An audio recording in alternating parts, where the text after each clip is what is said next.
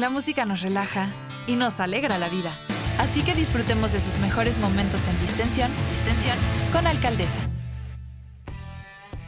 ¿Qué onda mis queridos amantes de la música? Bienvenidos al segundo programa de distensión, o bueno, no importa el número, pero la verdad es que estoy muy feliz de ya poder compartir este programa a través de Compás Radio, que como se habrán dado cuenta sigue como en una evolución y creo que es una evolución constante tanto en los proyectos como en la vida de cada uno y en la vida profesional y en muchos ámbitos de nuestra vida y creo que eso es lo padre, ese es el juguito, la carnita de todo esto.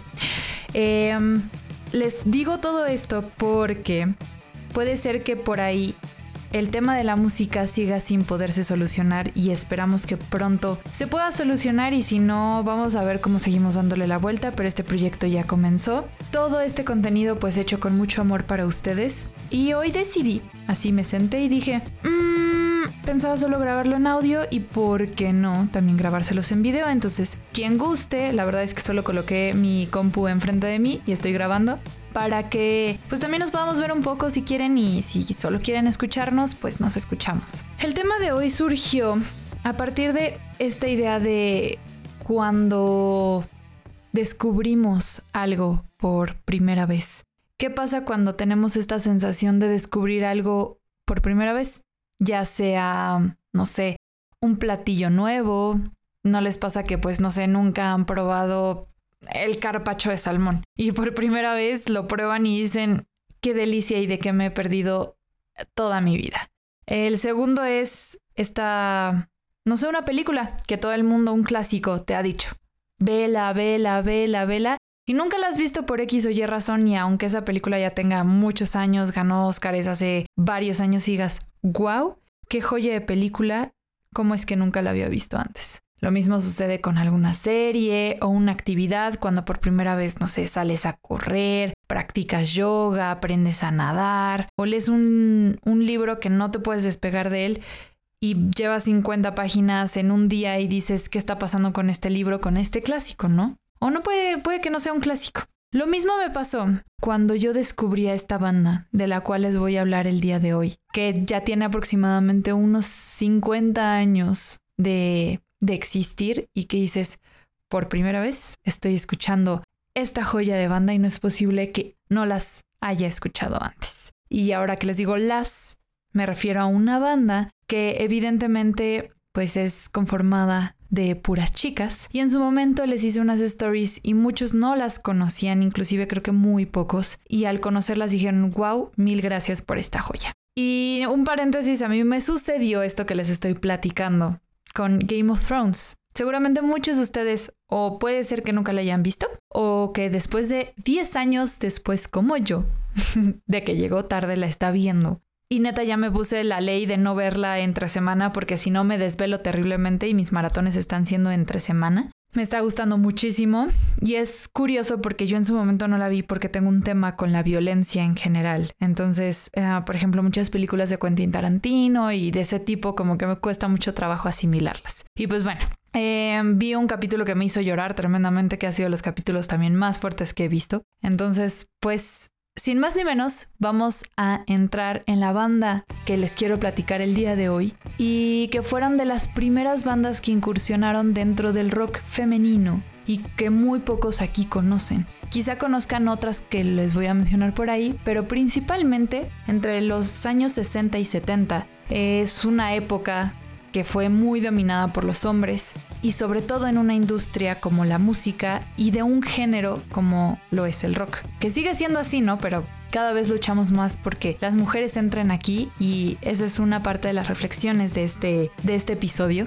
Tenemos a ciertas bandas de mujeres como The Continental Co-Eats, The Ace Cups, Goldie and the Gingerbreads o The Pleasure Seekers en este entonces. Pero esta banda se llama Fanny entre las pioneras de este género como uno de los pocos grupos que en ese entonces fue conformado únicamente por mujeres. Muchas de ellas eh, en este entonces tuvieron que luchar muchísimo por abrirse paso en un mundo machista en donde el rock era solo para hombres y claro, bastante misógino. Eh, me gusta tocar obviamente las épocas, los años, justamente para reflexionar sobre la época en la que nos encontramos y lo afortunadas que somos hoy en día, pero también para recordar toda esa lucha que en el pasado hicieron aquellas personas para que hoy también podamos luchar por esos derechos, ¿no?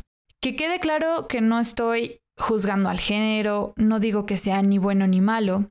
Saben que amo yo el rock, pero no es cegarse a que era una industria donde evidentemente y hasta la fecha puedo seguir diciendo sigue siendo muy de hombres, muy dominado por hombres. Así que por eso quiero rendir homenaje a aquellas mujeres y a aquellas pioneras que contra viento y marea y a popa quisieron hacerse un hueco en el mundo del rock en esta época. Por ejemplo, en esta época en esa época, perdón, y en esta podemos situarnos como con una banda por la primera que se viene a la mente es The Warning. Es muy distinto. Inclusive ahorita es como, wow, qué increíble banda eh, de rock, pero tienen mucha mayor libertad que en ese entonces, ¿no? Y bueno, es tan gratificante poder hablar que ellas hace 50 años lo hicieron. Es muy gratificante porque es decir, es de esas mujeres que pasan a ser historia. Y nos falta mucho, mucho por aprender, pero cada vez las mujeres se están posicionando más dentro de la música, dentro de la industria, dentro del género y en muchos otros ámbitos, no solo en la industria musical, sino en muchos otros. Algo un poco, pues triste, eh, pero que se entiende y se predice por lo que he dicho antes, em, fue su repercusión pública, o sea, su fama, si lo quieren llamar así, porque en realidad fue muy poca o muy pobre en proporción a su calidad artística, tanto que muchos pues no las conocen o apenas las conocieron cuando, no sé, les puse esas historias o apenas las van a conocer ahorita que les estoy hablando en este podcast sobre ellas. Hoy eh, repasamos la carrera de estas mujeres que rompieron barreras y tabús y son las californianas Fanny. Eh, los que me están viendo aquí en video podrán ver que de repente subo y bajo. Evidentemente tengo mi guion y me gusta, pero también cuando empiezo a hablar de esto no saben cómo las extrañaba. Es mi terapia sentarme aquí a hablar de esto y sobre todo verme documentales sobre ellas, por ejemplo, o investigar sobre algo nuevo es bien bonito. Otra ventaja de nuestra época, el Internet, ¿no? Todo el acceso a esta información que tenemos. En fin, Fanny construyó un sendero hecho con mucho esfuerzo en la década de los 70, gracias a la cual bandas más conocidas como The Runaways, The Go-Go's, The Bangles pudieron seguirlo mucho después. Eh, se habla mucho, por ejemplo, de Runaways, pero poco de Fanny, ¿no? Aquí va lo que les digo como esta repercusión o fama que tuvieron en ese momento no fue tanto. Fanny Hill es uno de sus discos más importantes y a mi parecer yo creo que de mis favoritos y el cual todavía se destaca como el trabajo más fuerte e importante para ellas. De hecho, una de las integrantes decía, en aquel entonces solo estábamos demostrando que las mujeres pueden tocar como los hombres. Ahora es como decir, las mujeres pueden romper otro techo de cristal. No tan delicadas, pero tan fuertes al mismo tiempo. Les quiero dejar, yo creo que se los voy a dejar en la descripción, aquí si podemos, les dejo un cachitito por cualquier cosa y que escuchen la maravilla y la calidad de estas chicas. Pero les voy a dejar este link que abajo en la descripción, que no sé por qué es un link oculto. Entonces, pues ya nada más le pican y por, o sea, porque si las googlean, creo que no encuentran este como concierto en un estudio, más bien esta grabación en un estudio que les hicieron completo. Solo está el link oculto. Vamos a escucharlos un poquito.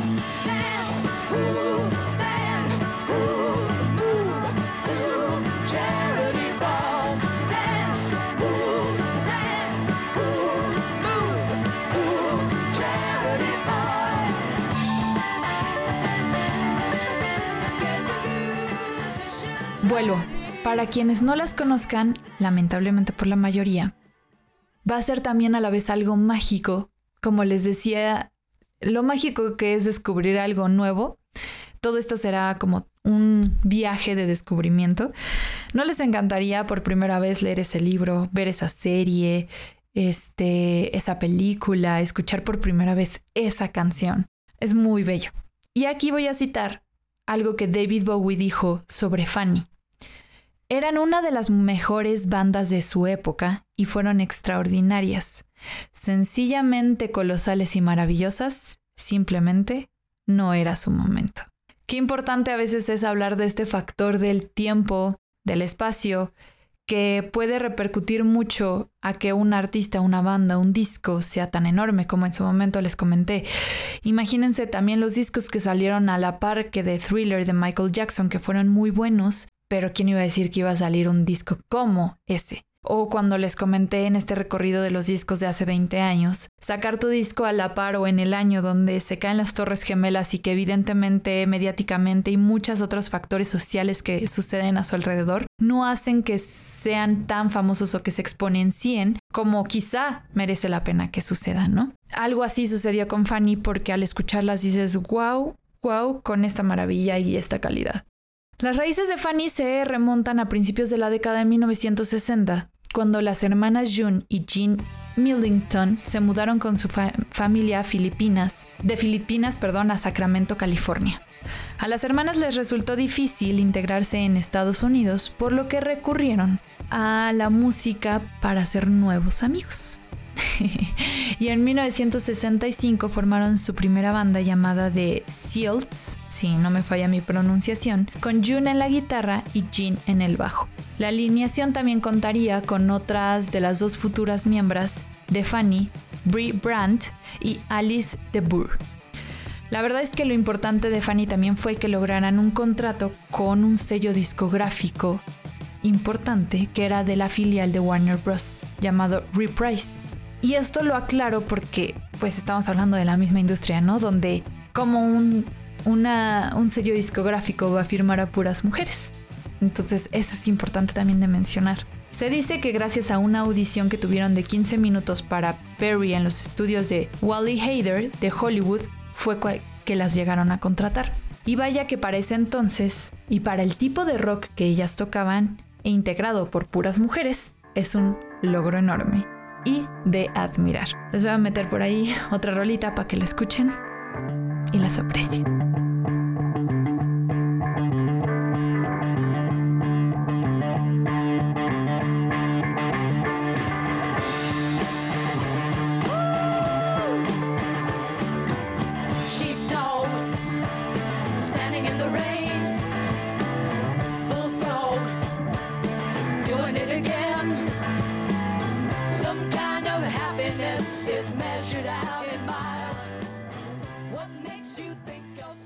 1970, la banda se convertiría en Fanny, completada por la tecladista Nikki Barclay, y grabaron su álbum debut. Les mencioné anteriormente que fue para Perry. ¿Quién es Perry? Perry fue su productor en este entonces, que al año siguiente él sería el creador del álbum de Barbara Streisand, Stony End, que de hecho incluía a la guitarrista de Fanny, June Millington. Así que, pues a ver si les meto por aquí algo de Barbara Streisand y de este disco para que medio escuchen por ahí.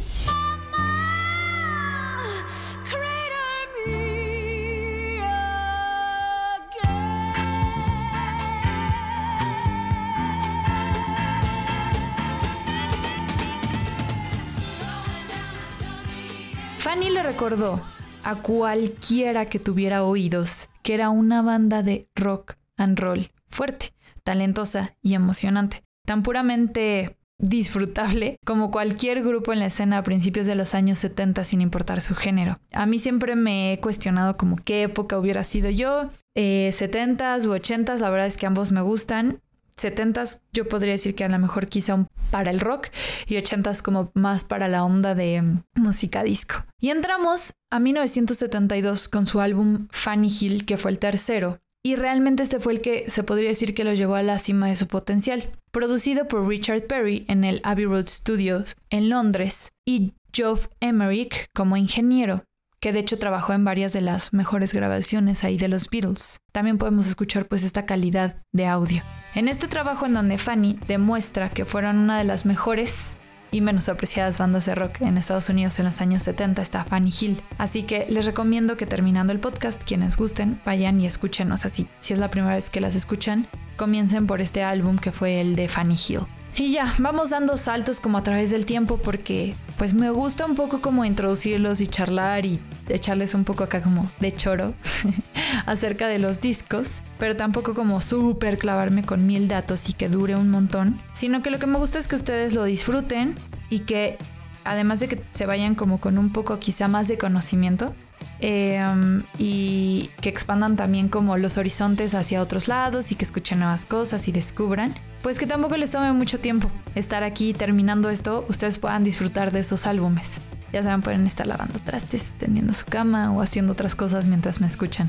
Que me encantaría que me dijeran a través de las redes sociales y de, pues no sé, me mandan por ahí un mensajito de, oye, me gustó, que me comenten, porque al final del día el algoritmo me ayuda y ya saben que es terrible y también pues motiva a uno como creador, ¿no? Entonces vamos a saltar al fin de la, alineación original, original de Fanny, que fue con su álbum Mother's Pride, que fue el cuarto. Y este incluía el cuarteto original porque hasta la fecha ellas siguen vigentes ya que June Milton y Nikki Barclay serían reemplazadas. Y Mother's Pride contiene algunos de los también mejores materiales de la banda, y hay un fondo pues un poco más oscuro y pensativo que se impregna en este álbum, que de hecho pues quizá es cuando ya empezamos a notar las luchas internas y que comienzan a dividir y finalmente a quebrar el grupo originalmente, pues su alineación original, ¿no? Con los cambios de formación que les mencioné antes, su último álbum Rock and Roll Survivors de 1974 se graba. A pesar de sus defectos, una grabación pues bastante decente y contiene uno de sus singles más exitosos que creo que si se meten a Spotify y las buscan, está Butter Boy, que alcanzó el número 29 en el Billboard Hot 100.